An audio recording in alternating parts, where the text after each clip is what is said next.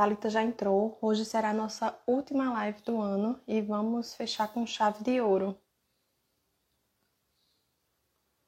Deixa eu solicitar aqui.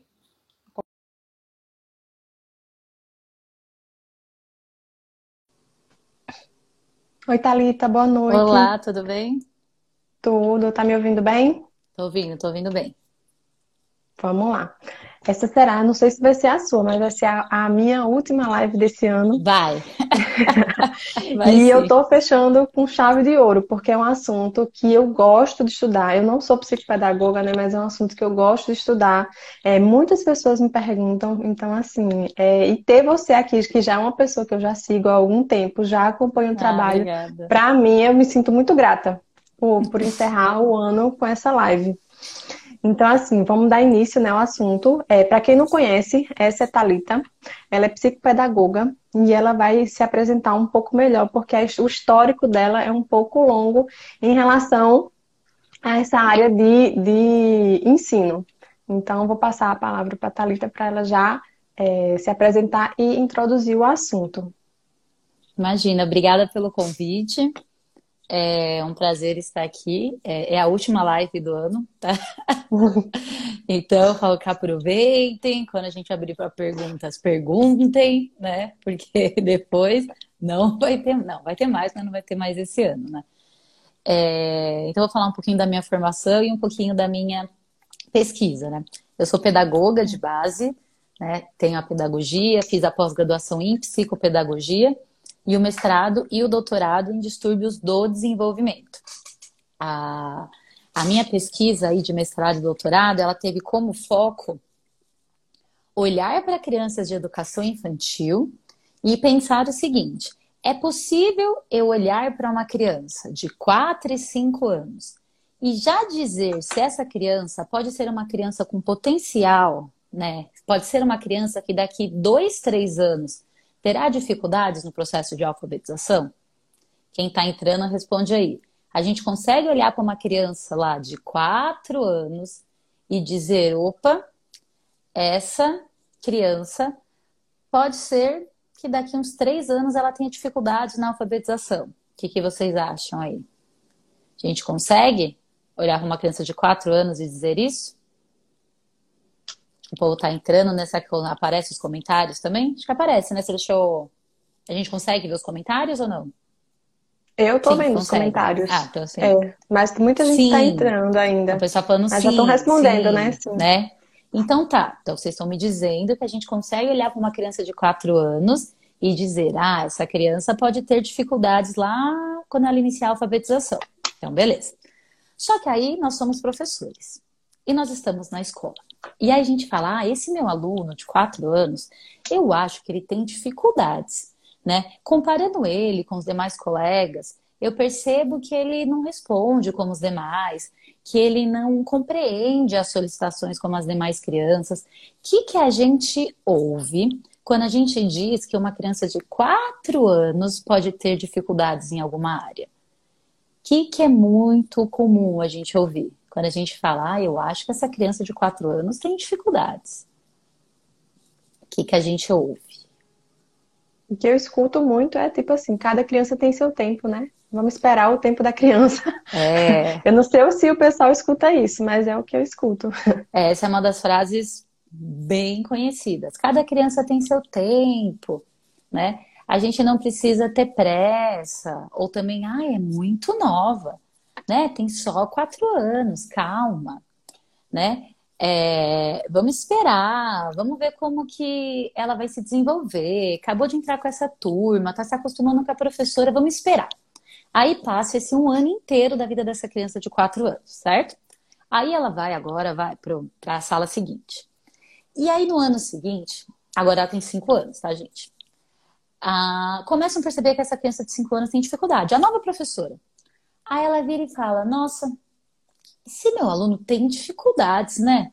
Tô percebendo que ele tem dificuldades. Acho que eu vou conversar com a coordenação. O que, que a gente ouve sobre essa criança de 5 anos que a gente diz que tem dificuldades? O que, que a gente ouve? Pode compartilhar o que, que você ouve. Então, eu não sou da área escolar, né? Então, assim, eu não escuto tanta coisa assim. É mais os pais que. Ah, se apresenta um pouco também, então, antes de eu responder, porque tem gente que tá vindo da minha página também. Vai lá. Eu sou fisioterapeuta e psicomotricista. Então, é, no, na minha pós de psicomotricidade, não, eu começa desde o começo. Fala o seu nome, a formação. Tem gente que não te conhece, só te conhece como Alegramente aqui, ó. É, muita gente só me conhece como Alegramente, né? Então, meu nome é Iane, eu sou fisioterapeuta de formação e fiz uma pós em psicomotricidade. Então, assim, eu mudei totalmente minha área de atuação depois do diagnóstico do meu filho. Meu filho ah, ele é autista. Eu recebi o diagnóstico em 2017, então eu era instrutora de Pilates e hoje eu trabalho com crianças com desenvolvimento atípico nessa parte de desenvolvimento motor.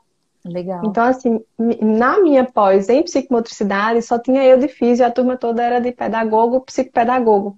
Então, é o que eu escutei, o que eu escuto muito delas e da, das minhas colegas que são é, pedagogas também.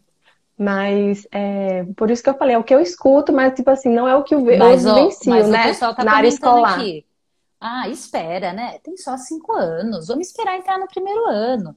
Acabou né, de mudar de professora, de sala, tá se acostumando. E aí o que acontece? Essa criança vai para o primeiro ano e aí ela começa a ter entraves no processo de alfabetização. Só que essa criança já estava te dando sinais, alguns sinais que a gente vai falar um pouquinho, que a gente vai voltar para a minha pesquisa, desde os quatro anos. Só que existe essa cultura, que é uma cultura muito brasileira mesmo, né? Do espera. Espera o problema acontecer, para quando o problema estiver acontecendo mesmo, a gente resolve ele. Então, essa criança vai para o primeiro ano e ela começa a ter dificuldades no processo de alfabetização. E aí, a escola chega ali no final do primeiro ano, apesar de hoje é, a gente ter todas as regulamentações e orientações de que a alfabetização é um processo até o terceiro ano, o que acontece é o seguinte: do meio para o final do primeiro ano, chamam o pai dessa criança. Ah, seu filho não está conseguindo aprender a ler e escrever. É melhor você procurar um psicopedagogo. Porque ano que vem, quando ele for para o segundo ano, ah, no segundo ano, né, aqui a criança já está lendo, escrevendo, já tem até avaliação. E aí, isso é um processo muito interessante, porque a criança estava dando sinais de dificuldade desde os quatro anos. Nada foi feito. Aí ela fez cinco anos, nada foi feito. Aí ela entrou no primeiro ano, nada foi feito, e ela está com dificuldades para se alfabetizar. E aí falam para essa família procurar ajuda fora. Procuraram ajuda fora de uma criança que já estava sinalizando que ela tinha dificuldades desde ali do meio do, da educação infantil. E qual que é o grande problema? Né? Eu brinco que hoje não importa quantos anos você tem, né? Eu tenho 33. Quantos anos você tem, Anne? Eu tenho 39. Então, não importa se você tem 39 ou se eu tenho 33. Infelizmente, ano que vem, né, quando você fizer 40, ou esse ano, quando eu fizer 34, a gente não vai desenvolver alguma habilidade que nós não estamos desenvolvendo esse ano no sentido de desenvolvimento. Então, é como se Hoje, para a gente, um ano em relação ao desenvolvimento não é tão impactante quanto para uma criança. Quem trabalha Sim. com crianças de educação infantil, principalmente, sabe que a diferença de uma criança de 4 anos para uma criança de 5 é absurda. Né? Quem dá aula para crianças de 4 anos, olha as crianças de 5 e você percebe, nossa, elas ficam um pouco mais sentadas, elas se comunicam melhor, elas conseguem entender um pouquinho mais as regras, por quê? Porque a criança desenvolve muitas habilidades em um mês, nas férias, entra o período de férias. Volta das férias, os professores ficam, nossa, mas o que aconteceu com esse aluno? Ele é outro. Às vezes, na mesma semana, a criança, o aluno, inicia a semana sem ter uma habilidade e você fala, de repente, do nada, deu um clique, esse bendito clique, né? Não, não fiquem esperando esse clique, tá? Não é tipo assim, um clique que a criança com dificuldade do nada vai aprender a se alfabetizar né? Mas quem trabalha com, é, com crianças sabe que é muito, é muito significativo o tempo na educação infantil, né? Essas crianças se desenvolvem muito é, em pouco tempo. Então a gente tem essa cultura do espera, a criança vai desenvolver, espera, cada criança tem seu tempo. Agora voltando para a minha pesquisa. Eu acompanhei o mesmo grupo de crianças desde quando elas tinham ali quatro anos até elas chegarem no primeiro ano no processo de alfabetização. Então, quando elas tinham ali quatro anos, a gente avaliou é, algumas habilidades de funções executivas, é, diversas habilidades de linguagem oral, daqui a pouco a gente vai falar também, e algumas habilidades preliminares de linguagem escrita. Então, por exemplo, conhecimento das letras do alfabeto, conhecimento dos sons. E aí, o que, que nós fizemos? Nós acompanhamos essas crianças até elas chegarem no primeiro ano. E aí, no final do primeiro ano, nós avaliamos leitura, escrita e matemática. O que, que nós percebemos? Aquelas crianças, então, eu acompanhei o mesmo grupo de crianças por três anos, tá? Nós fomos avaliando uhum. elas nos três anos. Nós percebemos que aquelas crianças que no primeiro ano da pesquisa tinham dificuldades nessas áreas que nós avaliamos, principalmente nas áreas de linguagem oral, era aquela criança que três anos depois, lá no primeiro ano, estava com dificuldades na alfabetização. Então você uhum. pensa, a mesma criança eu avaliei em um ano, no ano seguinte no terceiro ano. Ela estava na mesma escola e ela continuou com dificuldades. Então eu identifiquei que ela tinha dificuldades aos quatro anos e isso foi passado. E o que foi feito? E o que normalmente é feito é nada, é o esperar. Nada. Então, nós vimos na minha pesquisa que esperar é extremamente prejudicial né? Que grande parte das crianças que têm dificuldades aos quatro anos continuam com dificuldades no primeiro ano. Então, esse foi um dos achados aí da minha pesquisa no doutorado, né? A gente começou no mestrado e deu continuidade dessa pesquisa no, no doutorado, mostrando então esse cuidado é, com a educação infantil. Aí vocês podem perguntar, e essa foi uma das perguntas também que a Yane compartilhou e que apareceu lá na minha página. Tá bom, Thalita. Então, o que influencia essa leitura e essa escrita, né? Então, o que, que a gente percebeu lá na minha pesquisa, né? De todas as habilidades que nós avaliamos, é, elas são chamadas de habilidades preditoras, né? O que, que é uma habilidade preditora? E aí você pode ficar à vontade para me interromper ou participar a qualquer momento, tá? Porque quem já é meu aluno, tem aula comigo, sabe que se eu começo a falar, é tipo, não, mas aí você embora. conclui essa parte da sua tá? pesquisa, então, aí depois você, que você, já está respondendo também as perguntas, né? Que já é, é, já está respondendo já as perguntas que apareceram. Tá, mas você pode me interromper, tá? A qualquer momento, senão eu fico aqui. Tá bom. Tá?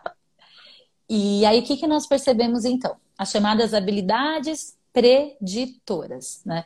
Habilidade preditora significa uma habilidade que prediz o desenvolvimento de outra, ou seja, uma habilidade que influencia no desenvolvimento, como se fosse de uma área ou de uma habilidade que vem depois, uma habilidade um pouco mais complexa.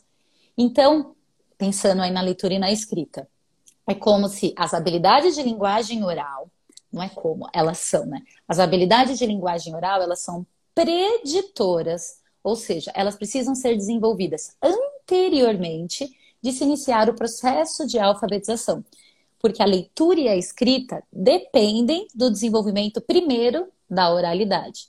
E por isso ela é uma habilidade preditora, porque ela influencia no desenvolvimento dessa habilidade que vem depois.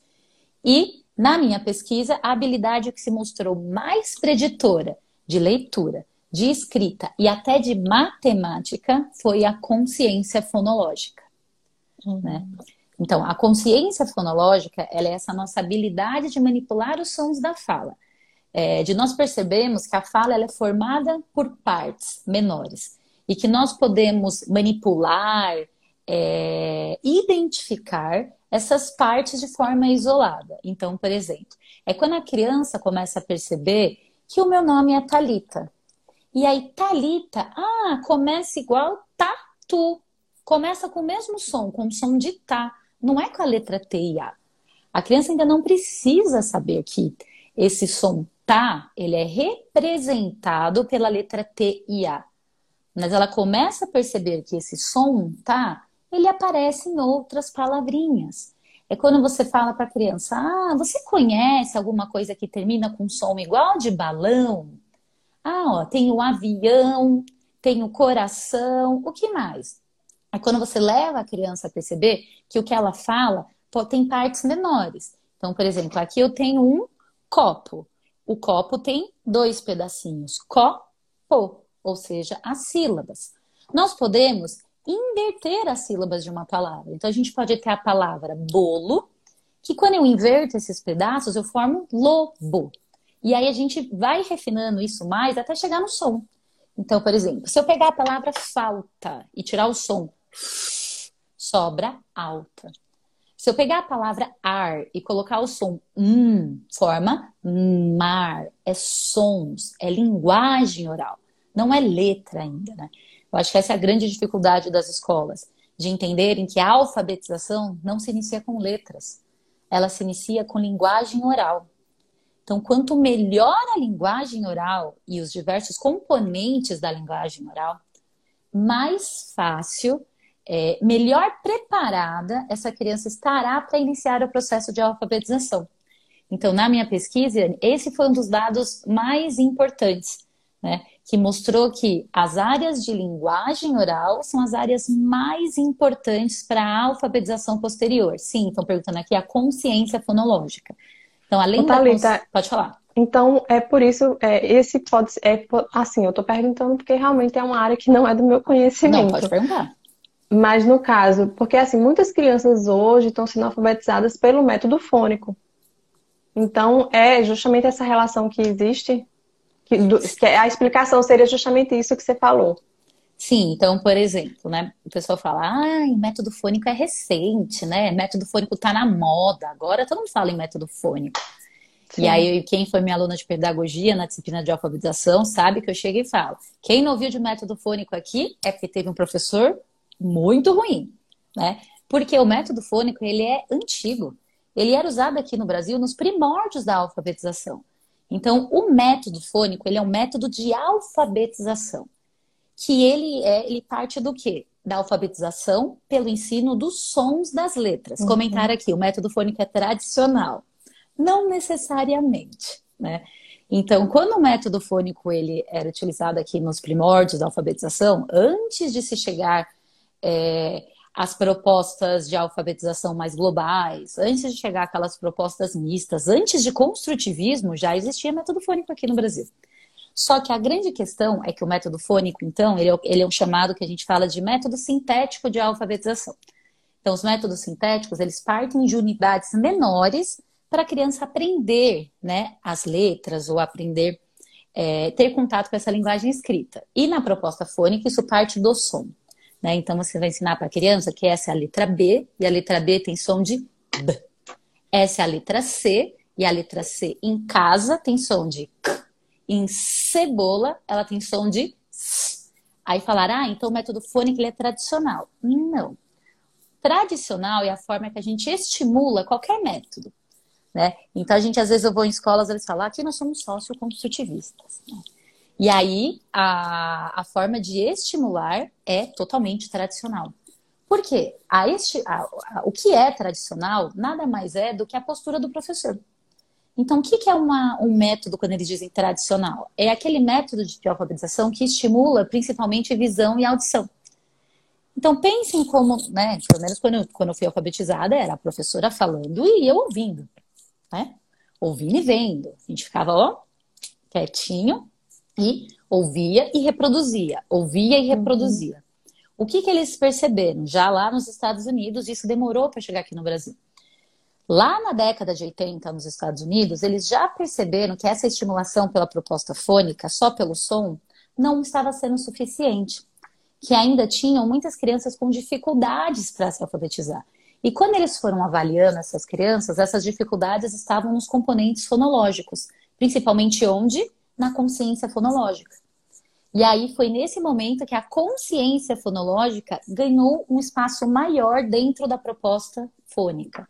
Então, assim, você pode estimular a consciência fonológica em uma escola que tem uma proposta, sei lá, construtivista, numa escola que é montessoriana, numa escola que tem, vai, que segue algum material didático, não tem, não tem regra. Porque estimular oralidade, né, isso não está relacionado a um método de ensino. Isso não está relacionado a um programa de ensino. É estimular linguagem oral. Então, às vezes, as pessoas acabam pensando muito de forma excludente, né? Ah, não, a gente segue de isso, então é dessa forma. E não, né? Então, a consciência fonológica, ela faz parte da proposta fônica, mas isso não significa que as outras formas de se alfabetizar não possam estimular consciência fonológica. Muito pelo contrário, né? É, se você for numa escola montessoriana, numa boa escola montessoriana, eles vão te mostrar a alfabetização pela proposta fônica, pela proposta da consciência fonológica. Então, eles vão chegar e vão falar exatamente isso para você. Ah, você vai pegar uns, uns objetos para criança, né? Então, sem falar isso, eu começo a pegar aqui, ó, coincidente, né? Ah, então aqui nós temos uma caneta, né? Ah, caneta começa com k, k, não é com C, tá, gente? Depois a gente vai falar da letra.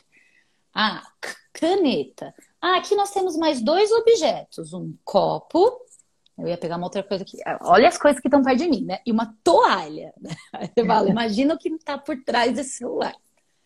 Quais desses objetos começam com o mesmo som, né? Caneta, copo, toalha.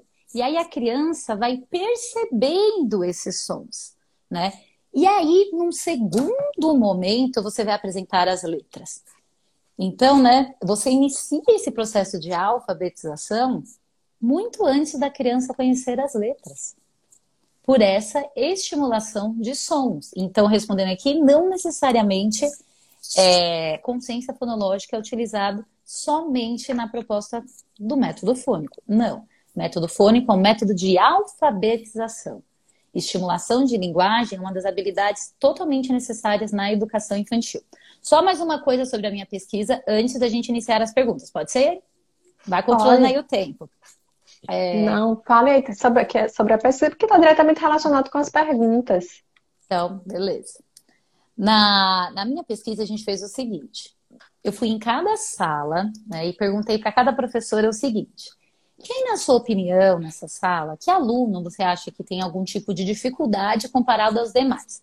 Não perguntei se era dificuldade acadêmica, se era dificuldade comportamental, só falei para se o professor é, percebia algum aluno que ele achava que tinha dificuldade. Aí vamos dizer que ele disse: Ah, Thalita, o Benjamin e a Melina. Usar os nomes aqui dos meus filhos. Estão ali, olha no cantinho. Olha a fotinho. E aí eu fui lá e coloquei uma estrelinha, né, gente? Eu me apresentei e não falei dos meus filhos, né? Doutorado e mãe do Benjamin e da Amelie, né? E assim como a Yane também, né? O Benjamin tem quatro anos e meio e ele é autista. Então a gente está aí nesse mundo da maternidade atípica junto com essa questão profissional, né? Então, de toda a formação lá que eu expliquei no começo, volta tudo brrr, o mais importante de tudo isso são esses dois serizinhos aí que vieram para fazer quase eu queimar todos esses livros em volta aqui, né? Para Acredito. Então, voltando lá para para a pergunta, eu cheguei para os professores e perguntei: quem, na sua opinião, tem dificuldade? Marquei uma estrelinha do lado do nome dessas crianças. O que, que eu queria saber? Será que o professor, sem aplicar nenhum teste, ele consegue identificar as crianças que têm dificuldades? Eu apliquei 12 testes em cada criança individualmente, certo? Teste de linguagem oral, teste de leitura, teste de escrita, teste de funções executivas. O professor aplicou zero. O que, que vocês acham? O professor não aplicou teste nenhum. Ele consegue identificar os alunos que têm dificuldades? Ele acertou os alunos que tinham dificuldades que eu, que eu encontrei na pesquisa? O que, que vocês acham? Eu acho que, que com certeza. Você acha que com certeza? Eu acho, eu acho que ele já sabia, antes, antes de você chegar, ele já sabia a dificuldade. Quando bota o olho no aluno, já sabe. Até dificuldade motora. A criança que não senta bem, a criança que não escreve, que não fala. O professor, Sim. ele percebe, só que ele não consegue identificar qual é o problema. Eu vejo muito assim. Às vezes eles têm muita boa vontade em ajudar aquele aluno que tem dificuldade, mas não sabem como. Então, o pessoal aqui está respondendo sim, sim, e você já foi mais assertiva, com certeza, né? e realmente, pessoal, é, os professores, sem aplicar nenhum teste, eles identificaram quase todas as crianças com dificuldades.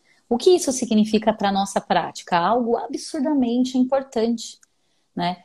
É, que você, como professor, quem está assistindo a gente aqui, que é professor, a gente não precisa esperar, né? Se você já está vendo a dificuldade no aluno, a gente já pode pensar em uma forma de intervir, como o pessoal está falando aqui, em estimular. E acabaram de comentar aqui, sim, é a vivência. O professor tem experiência, ele está ali com um grupo de 15, 20, 30 crianças da mesma idade. Então ele vê que grande parte dos alunos conseguem realizar determinada tarefa e outra parte não. Você está ali vivendo todos os dias. Então a minha pesquisa mostrou isso, que o professor tem um olhar muito refinado para essa identificação. O que faz com que essa. É, não o professor vai dizer, ah, esse aluno tem isso, tem aquilo. Não. O aluno pode, o professor pode falar do que ele está observando.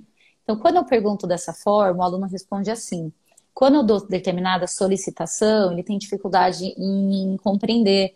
Quando está brincando em grupo, ele age dessa forma. É essa vivência, essa experiência que o professor compartilha em sala, né? Então, esse foi um outro achado da pesquisa muito importante quando a gente pensa em prática, né? Então, um professor de educação infantil, ele já conseguia identificar na sala dele os alunos que tinham dificuldades de verdade.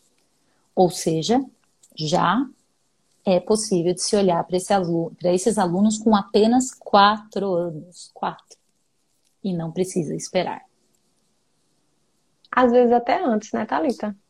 Uma criança Sim. que vem da educação infantil, que entra no, no, com dois, três anos, já dá para observar. Mesmo que a criança tenha entrado naquele ano, mesmo que a criança tenha entrado só com quatro, né? Existem o que a gente chama de marcos do desenvolvimento. Né? Então, eu falo Sim. que isso aqui é uma outra grande falha das escolas, da pedagogia e dos pediatras, certo? Não vamos colocar a carga só na educação, porque é responsabilidade de quem acompanha essa criança, tanto na área da saúde quanto na área acadêmica, é, conhecer sobre os marcos do desenvolvimento. Então, né, o que uma criança de três anos deveria estar fazendo em relação aos aspectos motores? Né? A gente acaba entrando aí na creche também, fundamental, Ivana. A gente acaba entrando aí na sua área também, né, Iana? Então você pensa, né? Sim. Como fisioterapeuta, como essa parte, a gente tem um tem ali os marcos do desenvolvimento motor, né? Quando a criança vai sentar, isso, né, você pode falar com muito mais propriedade. E é importante identificar quando isso não está acontecendo, certo? Então, se é esperado que um bebê sente em determinado período, que ele ande, quando isso não acontece, que ele fale, é, quando isso não acontece dentro desses peri desse período determinado, isso já é um sinal de alerta. Opa, deve ter alguma coisa que não está desenvolvendo como deveria. Pode ser um atraso? Pode. Pode não ser também? Pode não ser. Mas aí o que, que você vai fazer? Você vai, você vai estimular do mesmo jeito. Vai estimular do mesmo jeito. Entendi. Ou então... sendo alguma coisa ou não, se a criança tem algum tipo de atraso, seja ele qual for, ela deve ser estimulada. Sim. Seja atraso cognitivo, atraso motor, existem uns marcos para isso. Aqui.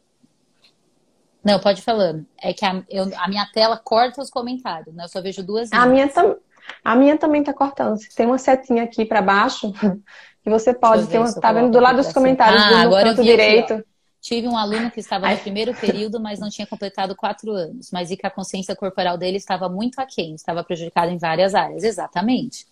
Né? Então foi o que a Anne falou: existem marcos, né? E a gente consegue identificar, e aí por isso eu estava falando que é muito importante os professores conhecerem sobre esses marcos para identificar.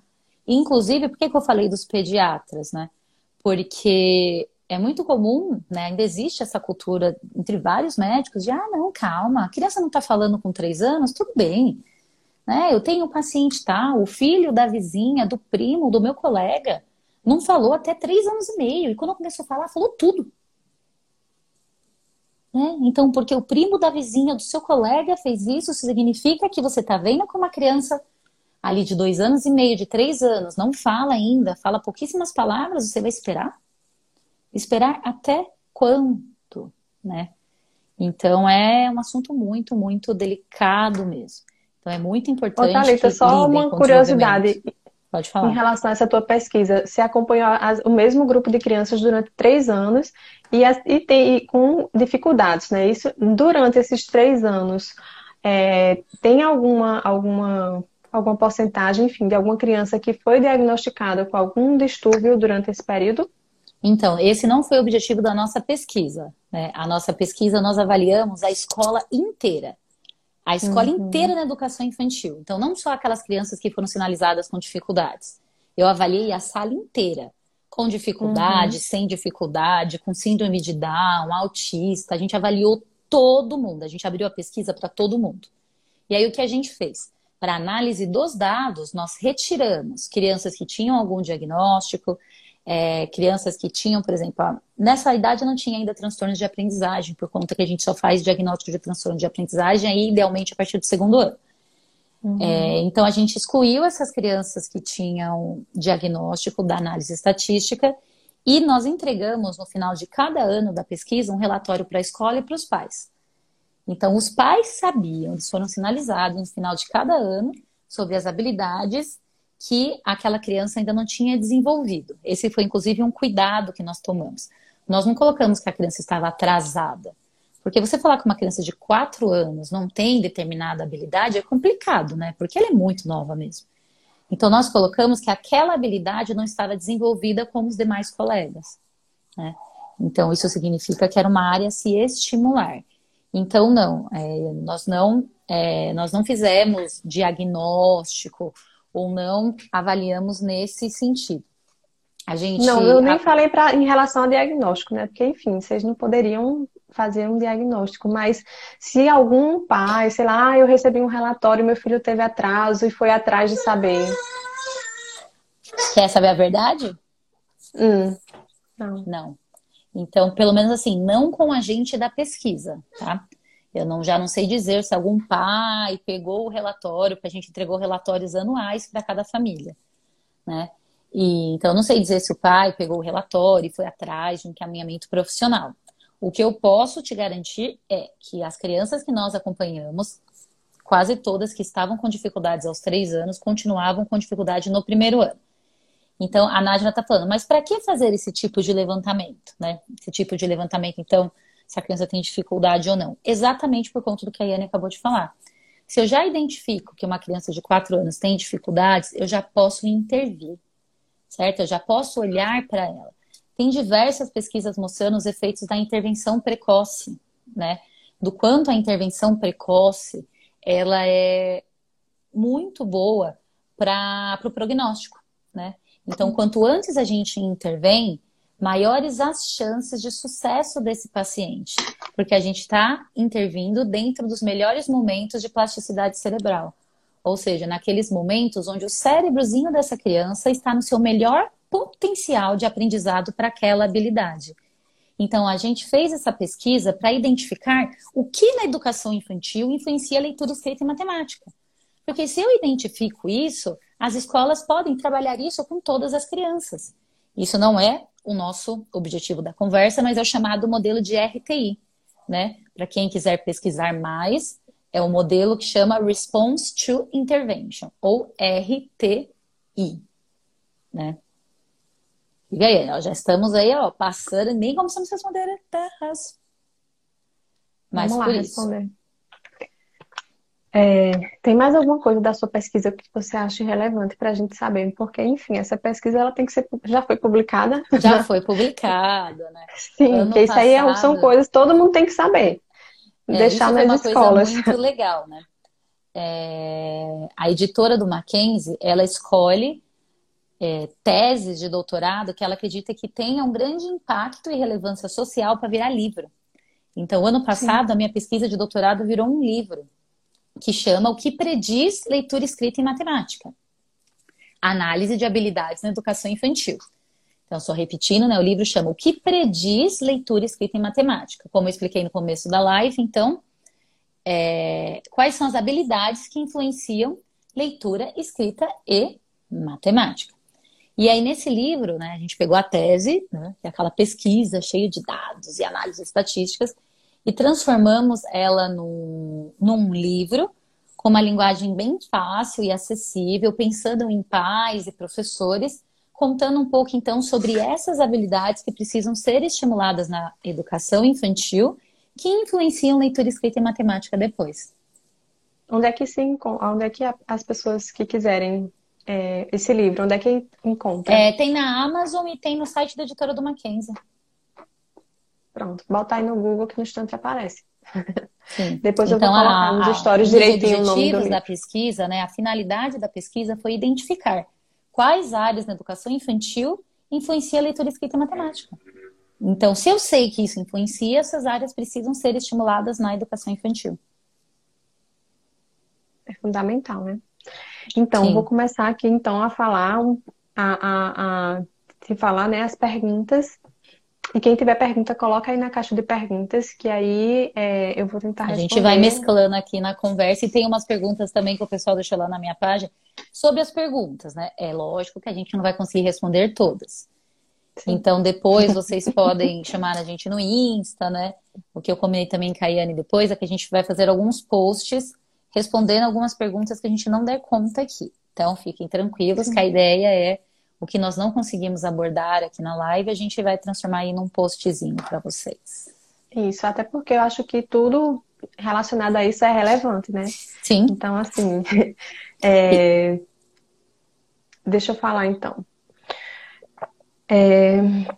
Vou perguntar logo do, das crianças, do TEA, né? Que muitas, muitas pessoas que me seguem são pais ou profissionais que trabalham com crianças autistas. Então, você tem experiência interventiva na área de leitura com crianças no transtorno do espectro? Eu atendi poucas crianças, né, é, até hoje, autistas, nessa parte de leitura e de escrita. Então, eu posso falar um pouco da minha experiência, mas principalmente mais do que as pesquisas mostram.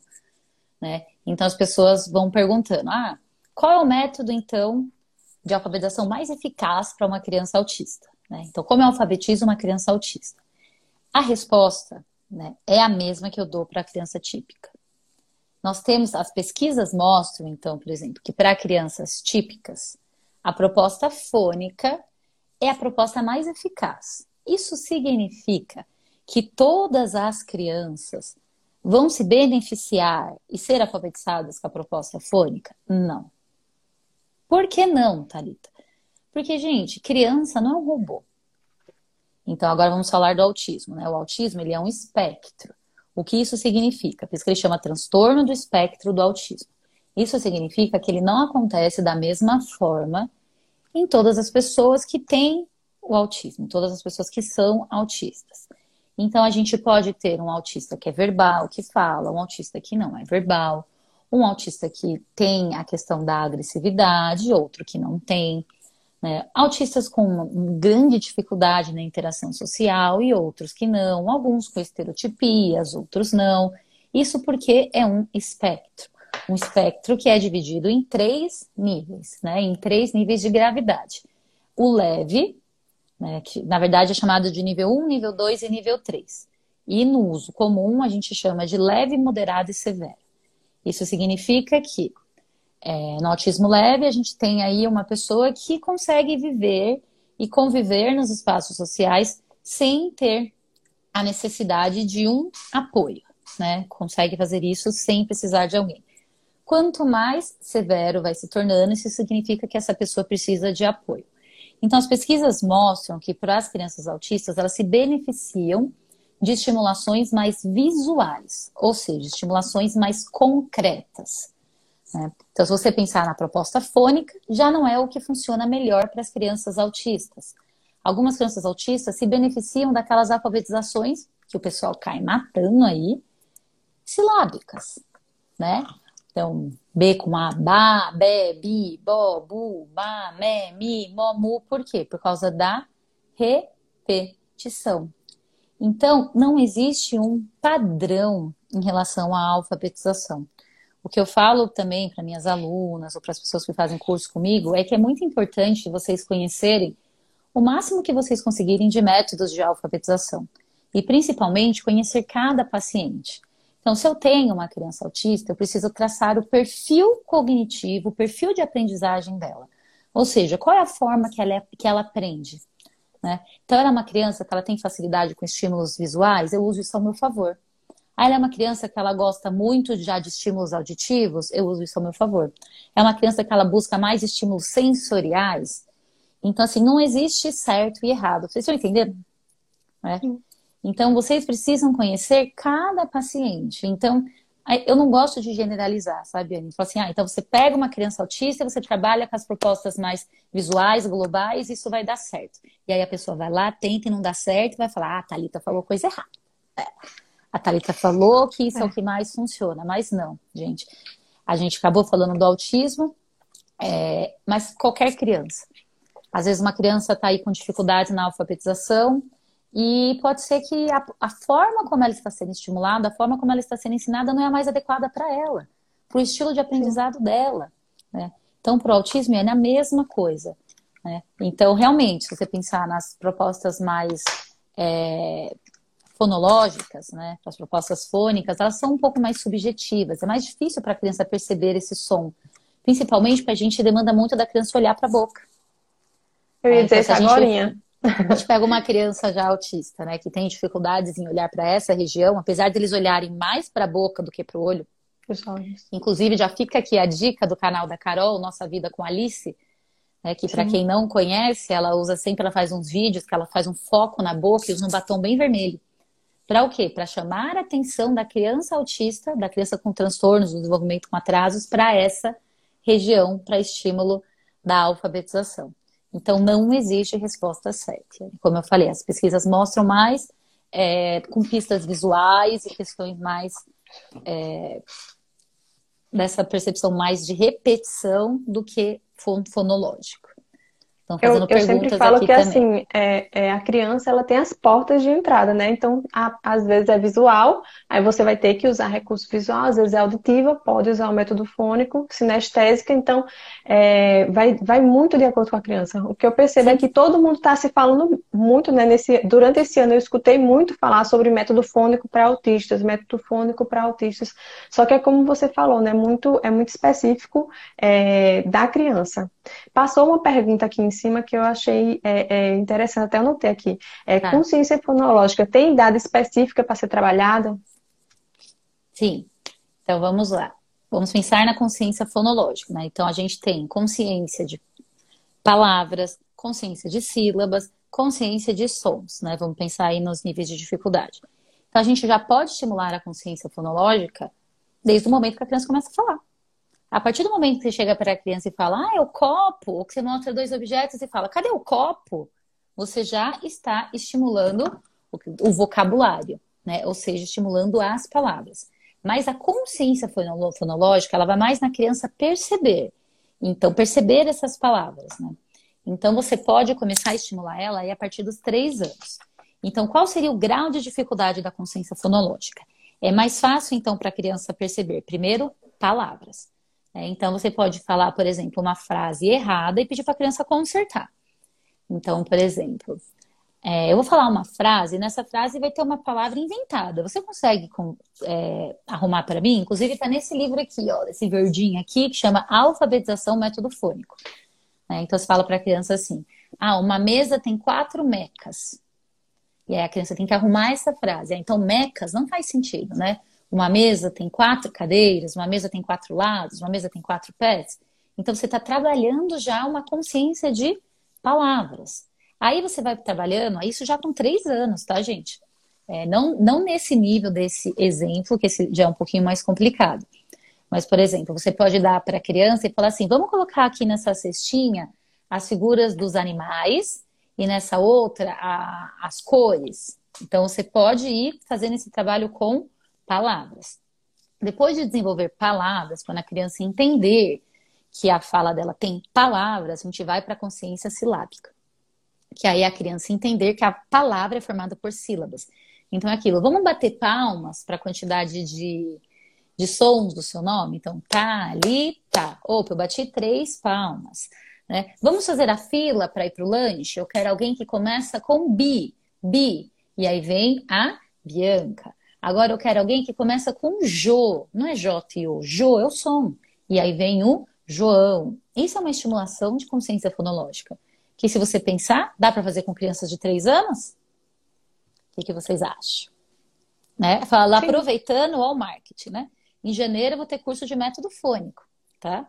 Hum. O único por enquanto que eu marquei, porque eu tô numa situação aqui que vocês não têm, não têm ideia. Então, por enquanto, é o único curso da agenda de 2021. Então, em janeiro vai ter curso de método fônico, teoria e prática. E no de prática eu falo exatamente como estimular desde o começo. Então, dá para começar a estimular muito bem a partir dos três anos, quatro anos e cinco anos. Ou seja, na base, no meio aí da educação infantil, sem dificuldades. Mas é só para profissionais ou para pais também? Qualquer pessoa. Pai profissional, fonoaudiólogo, psicólogo comportamental que acompanha a criança, o professor. Você pode brincar com a criança, então, por exemplo, eu brinco às vezes com, com o bem quando a gente está no carro, né? Ah, eu estou olhando pela janela, eu estou vendo. Né? Daí ele fala árvores. Então, percebe que ele completa a frase com uma palavra que é, faz parte do contexto. Aí eu falo para ele: Ah, eu estou vendo carros. E você, o que está fazendo? Daí ele fala assim: Eu estou vendo galhos. Ele continua na árvore. Aí eu falo: Ah, legal, estou vendo moto. E o que, que você está vendo? Ele fala: estou vendo folhas. e aí você pode brincar, né? Ah, eu estou vendo um animal que gosta de comer osso e que começa com K. Ah, é o quê? Um cachorro. Isso é estimular consciência fonológica. Os pais podem fazer isso o tempo inteiro. Então, por exemplo, ah, nós estamos jantando, né? Tem alguma coisa no seu prato que termina com som de rão? Tem alguma coisa aí que termina com ão? Ah, macarrão. Legal. Ai, será que depois que você jantar, você vai ganhar aquilo que você gosta de comer? Aquela surpresa, porque hoje tem uma surpresa. Sabe aquilo que você gosta, que é de comer, que é redondinho, que vem embalado e quando você abre tem um brinquedo? Ah, é um Kinder Ovo. Então perceba, você está dando as características para ele responder. Então os pais podem estimular isso o tempo inteiro. Ah, vamos tomar banho? Então eu quero ver, vou fazer um desafio. Você come, você consegue começar lavando uma parte do seu corpo que começa com K, K. Ah, opa, então vou começar pela cabeça. Você pode brincar. Opa, barriga, ó. Ba, ba. Barriga começa com K. Não, né? Braço. Isso é consciência fonológica. Entende? E isso os pais podem fazer, gente, totalmente no próprio ambiente deles. Então, é claro, ai, Thalita, para fazer com som é difícil, né? Então, vamos lavar uma parte do seu corpo, começa com um, um, mão, né? Não sei os sons, mas eu tenho o vídeo dos sons lá na minha página. Você pode ir lá no Instagram e ver os vídeos dos sons. Então, esse tipo de brincadeira, os pais podem fazer e muito com as crianças. No dia a dia, gente, não precisa ser algo é, o pessoal acha né, que por eu ser pedagoga, psicopedagoga, aqui em casa é terapia né, o tempo inteiro. Não, gente, não é. Sabe por que não é? Porque eu não tenho saco, certo? Porque meus filhos são meus filhos, tá? Aqui também o pessoal acha que a estimulação, da hora que é... acorda até a hora que dá. Nossa, você viu que legal os materiais que a Yane faz? O filho dela acorda já colocando. Não, minha gente, não acorda não, entendeu? Porque é nosso filho. O nosso filho não é igual com, né, com outras crianças. Então, sim, é perfeitamente possível de ser estimulado por pais, é, por professores, desde que vocês entendam é, como é essa habilidade e como estimular, por forma de brincadeiras, jogo da memória, né? Ah, então eu virei aqui ó, um animal que começa. Tô falando de animal, gente, porque eu bem tem loucura por animal, quase todas as brincadeiras aqui são de animais, né? Que eu virei aqui, né? Ah, uma formiga. Olha com que som começa? Fo, formiga. Entende, gente? Completamente possível de você, como pai, fazer.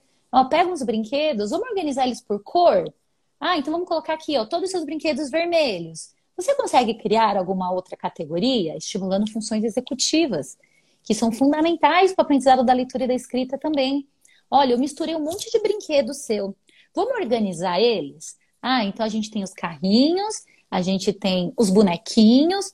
Que mais que a gente tem? Aí pergunta para a criança: legal. Será que a gente consegue organizar eles de outra forma agora? Ah, tem os leves, tem os pesados, tem duro, tem mole, tem os coloridos, vou separar por cor, funções executivas, né? Resolução de problemas. Ah, pega o bonequinho e brinca com ele, é como os pais podem estimular. Ah, eu cheguei aqui e aqui está trancado. Pergunta para a criança: e agora? Como eu vou fazer para abrir? Deixa a criança te responder, deixa ela solucionar problemas, né? Esconde o tênis da criança, o tênis está todo dia ali no mesmo lugar esconde. Na hora que vai embora, fala: opa, seu tênis não tá aqui. E agora? Como que você vai sair? Deixa a criança responder. Deixa ela resolver. E, e é importante falar que isso é para qualquer criança, né? Para qualquer criança, gente. É óbvio, óbvio, vivência, que quando a gente fala do desenvolvimento atípico, é um pouquinho, um pouquinho mais complicado, tá? Não, eu, eu, assim, eu sempre falo assim, que a quantidade de repetições, a quantidade de oportunidades tem que ser bem maior. Repetição, Mas... imagina! Não, eu nem acordo a gente tem que repetir. todos os dias. É, a gente tem que repetir algumas vezes a mais. Ah, Mas essa questão de aprendizagem é o mesmo processo, essa que, essas estimulações aí que você está falando, né? São e as na, mesmas estimulações. E na sala de aula, é a mesma coisa. Então, por exemplo, é que nem eu falei, vamos fazer a fila. Então, pessoal, agora a gente vai fazer essa atividade, né? Essa proposta, esse trabalho. Então, vocês podem pegar um material que ele serve para cortar, ele começa com T. Legal. Agora, junto com a tesoura, vou precisar de um animal, de um animal, de animal, de um material que termina com lá. Ah, cola, brinca com o começo, brinca com o final. Vai transformando isso no dia a dia das crianças, né? Tem diversas formas que a gente consegue estimular isso, tanto na escola quanto em casa. É, acho que uma das grandes coisas que eu brigo é que estimular o processo de alfabetização ele é mais, ele é simples. As pessoas que complicam. Você estimula bastante os componentes da linguagem oral muito. Aí depois dá oportunidades para essa criança brincar, para ela desenvolver repertório, para ela ouvir histórias, para ela contar histórias, para ela brincar criando. Né? Aqui a Anne está falando da parte de psicomotricidade, estimulação motora. Né? Entrar em contato com a natureza, o brincar livre, o brincar direcionado, as atividades direcionadas de coordenação motora para que você esteja trabalhando as habilidades que a criança vai precisar para iniciar o processo de alfabetização no primeiro ano. Iniciar. Por quê? Né? Iniciar. Porque o que as escolas esperam é que as crianças de primeiro ano já saiam lendo e escrevendo. Só que o povo esqueceu que essas crianças de seis anos estavam no pré alguns anos atrás, né? Então, essas crianças agora de seis anos estão na primeira série, no primeiro ano, né? Primeiro ano, sendo tratadas como crianças de segundo ano que antigamente era a primeira série. Então, um super pulo no desenvolvimento. Então, não tenham pressa para alfabetizar as crianças, né? Você pode muito bem estimular todas essas habilidades na educação infantil, ali por volta dos cinco anos. O alfabeto pode estar na sala dessa criança desde os três anos, tá, gente? Vai cantar a música do alfabeto, né? Coloca lá as letras. Com cinco anos, comece a apresentar o nome das letras junto com os sons que você já estimulou e o processo de alfabetização formal a partir do primeiro ano. Esse seria, assim, um caminho adequado. Já estamos estourando o nosso tempo, né? Já, já é, perceberam que a gente não respondeu pergunta... quase nada. É, tem uma pergunta aqui que Natália, ela tá desde o começo participando. Ó, nessa pandemia, então, observei como... Cadê? Nesta... Cadê? Perdi. Nesta pandemia, observei como é grande a dificuldade da escola da minha filha. Hoje, com 11 anos, vi como foi negligenciado a educação e como nada foi feito. Aí, esse ano, para mim, não foi perdido. Aí, ela estava falando aqui. Ela é autista não, não verbal e hoje conseguimos tirar alguns sons, como Sassessi Sossu. Ela está perguntando, né? Esse trabalho também funciona? Na verdade, ela está estimulando a vocalização. Ela conseguiu. É, então, então entendam, né? Antes da criança ser alfabetizada, ela precisa entender a linguagem oral. Isso não significa necessariamente que a criança precisa falar, né? Quando a gente pensa no desenvolvimento atípico. O que você precisa identificar com a sua filha, principalmente agora, é a compreensão. Né? Então, existem algumas estratégias de estímulos visuais. Né? Então, tenta mostrar. Eu não sei se você, tá, se você está tentando alfabetizar ela ou se você só está estimulando a oralidade. Tá? Então, não sei se ela já se comunica, se você percebeu se ela se comunica de outra forma que não seja, se ela usa algum programa de comunicação alternativa, se ela usa lá o PEC, se ela faz essa comunicação lá no tablet, ou se ela usa aqueles livrinhos. Então, acho que para eu responder sua pergunta, eu primeiro preciso entender, entender todo esse contexto. Mas, Natália, me chama se você quiser depois lá no, no particular e a gente pode conversar um pouquinho mais sobre a estimulação. Mas já fica aqui para todo mundo tá? Existe uma escadinha com degraus que precisam ser seguidos para a criança ser alfabetizada. Então, a gente estimula oralidade, essa criança precisa brincar, essa criança precisa desenvolver habilidades motoras. Ela vai conhecer as letras para daí eu começar a alfabetizar ela, ok? Então, não queiram pegar uma criança de 4 anos e já começar aqui, ó, alfabeto, BA, BA, porque aí você não dá oportunidade para essa criança brincar para ela desenvolver oralidade, para ela desenvolver repertório. Aí sabe o que acontece? Ela vai se alfabetizar, ok? Porque é isso que a gente está fazendo. Só que daí, lá para frente, ela não tem criatividade para escrever um texto. Ela tem dificuldades para compreender um texto. Por quê? Porque essas áreas que deveriam ter sido estimuladas na educação infantil não foram.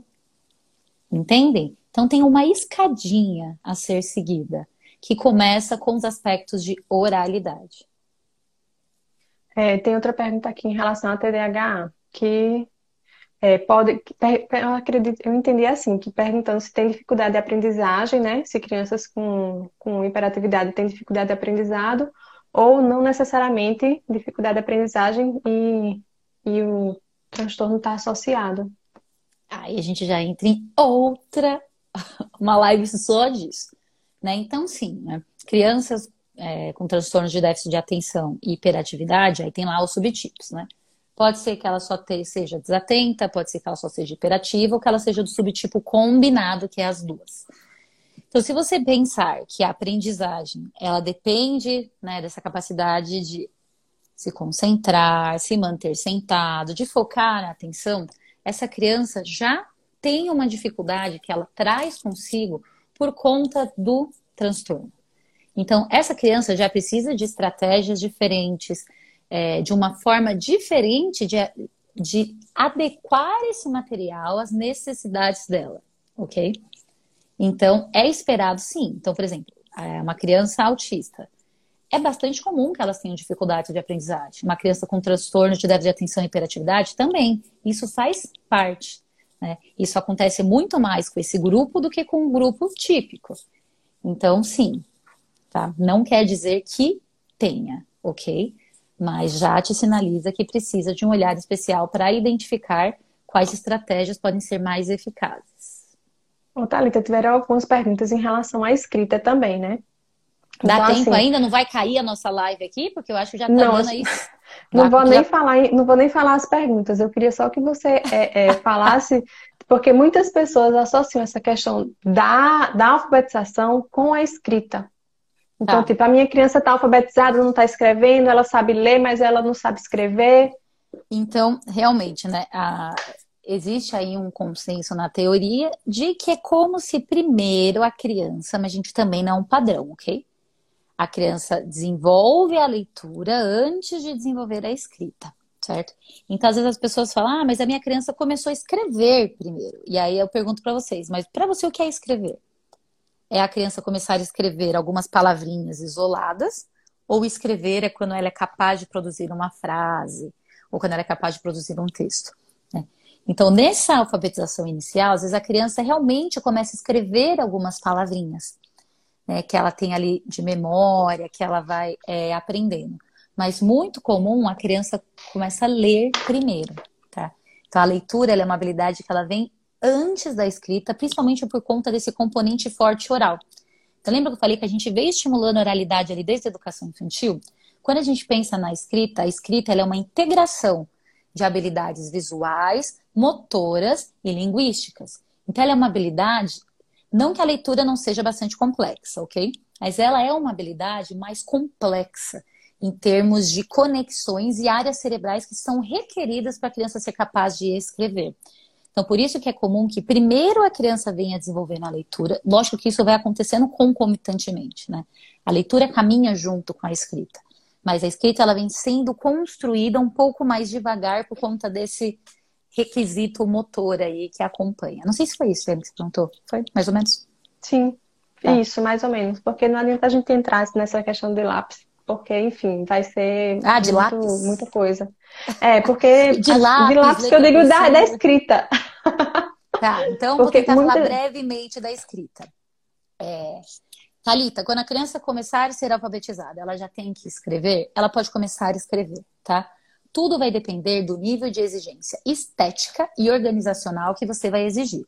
Então, entendam que a habilidade motora, né, ela vem se desenvolvendo aí desde a educação infantil e a criança vai definindo aí a sua lateralidade e o seu controle motor mais perto dos seis anos, né? Algo em torno aí dos seis, sete anos. Então é quando a gente diz que essa parte motora da criança está mais amadurecida para a escrita, né?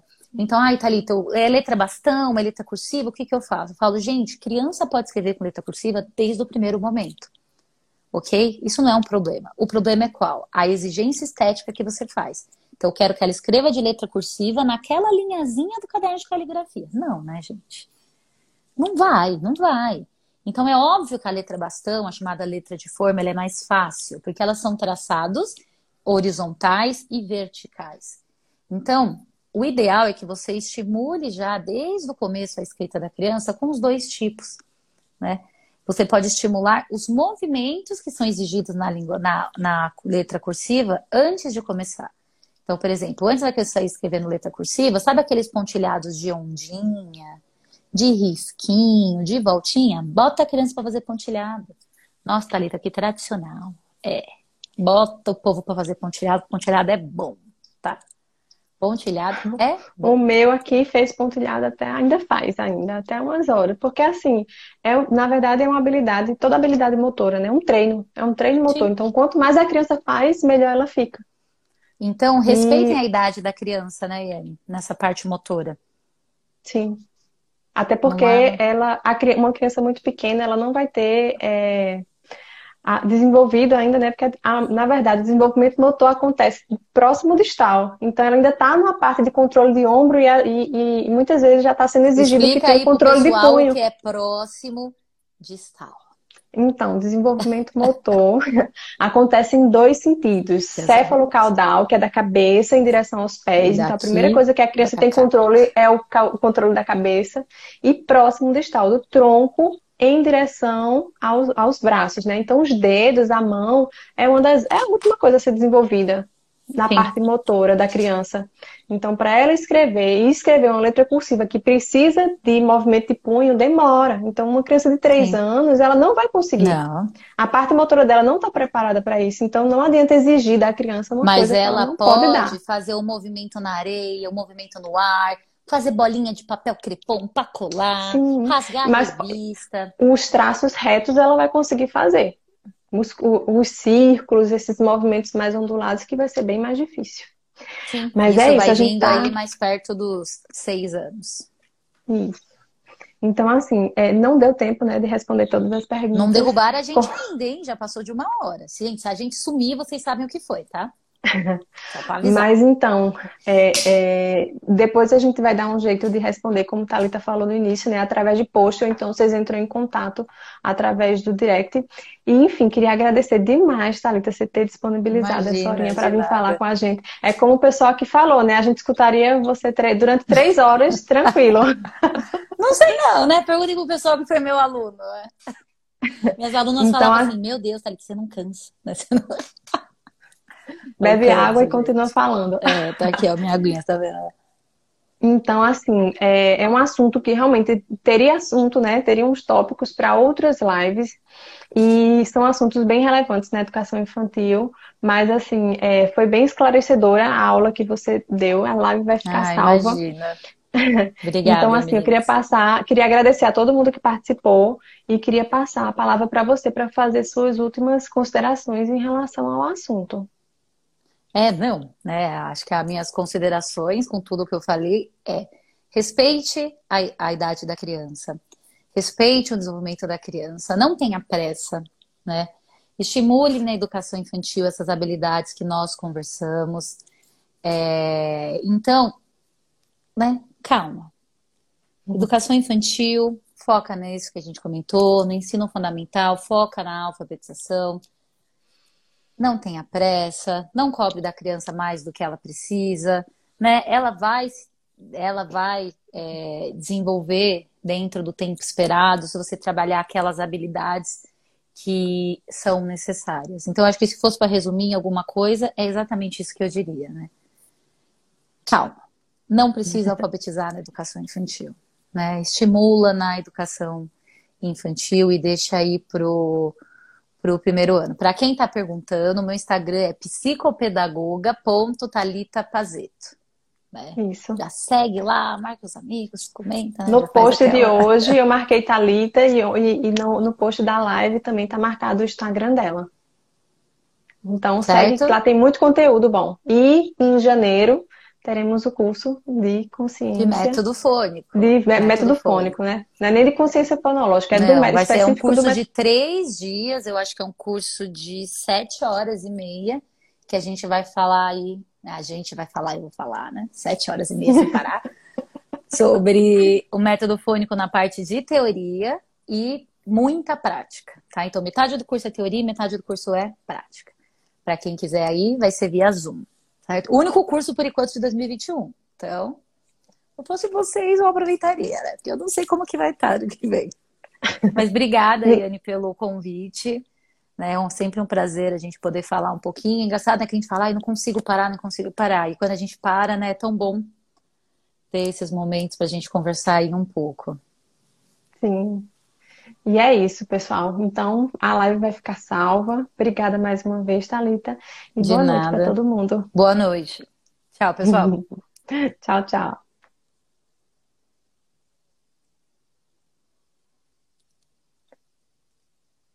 Calma aí.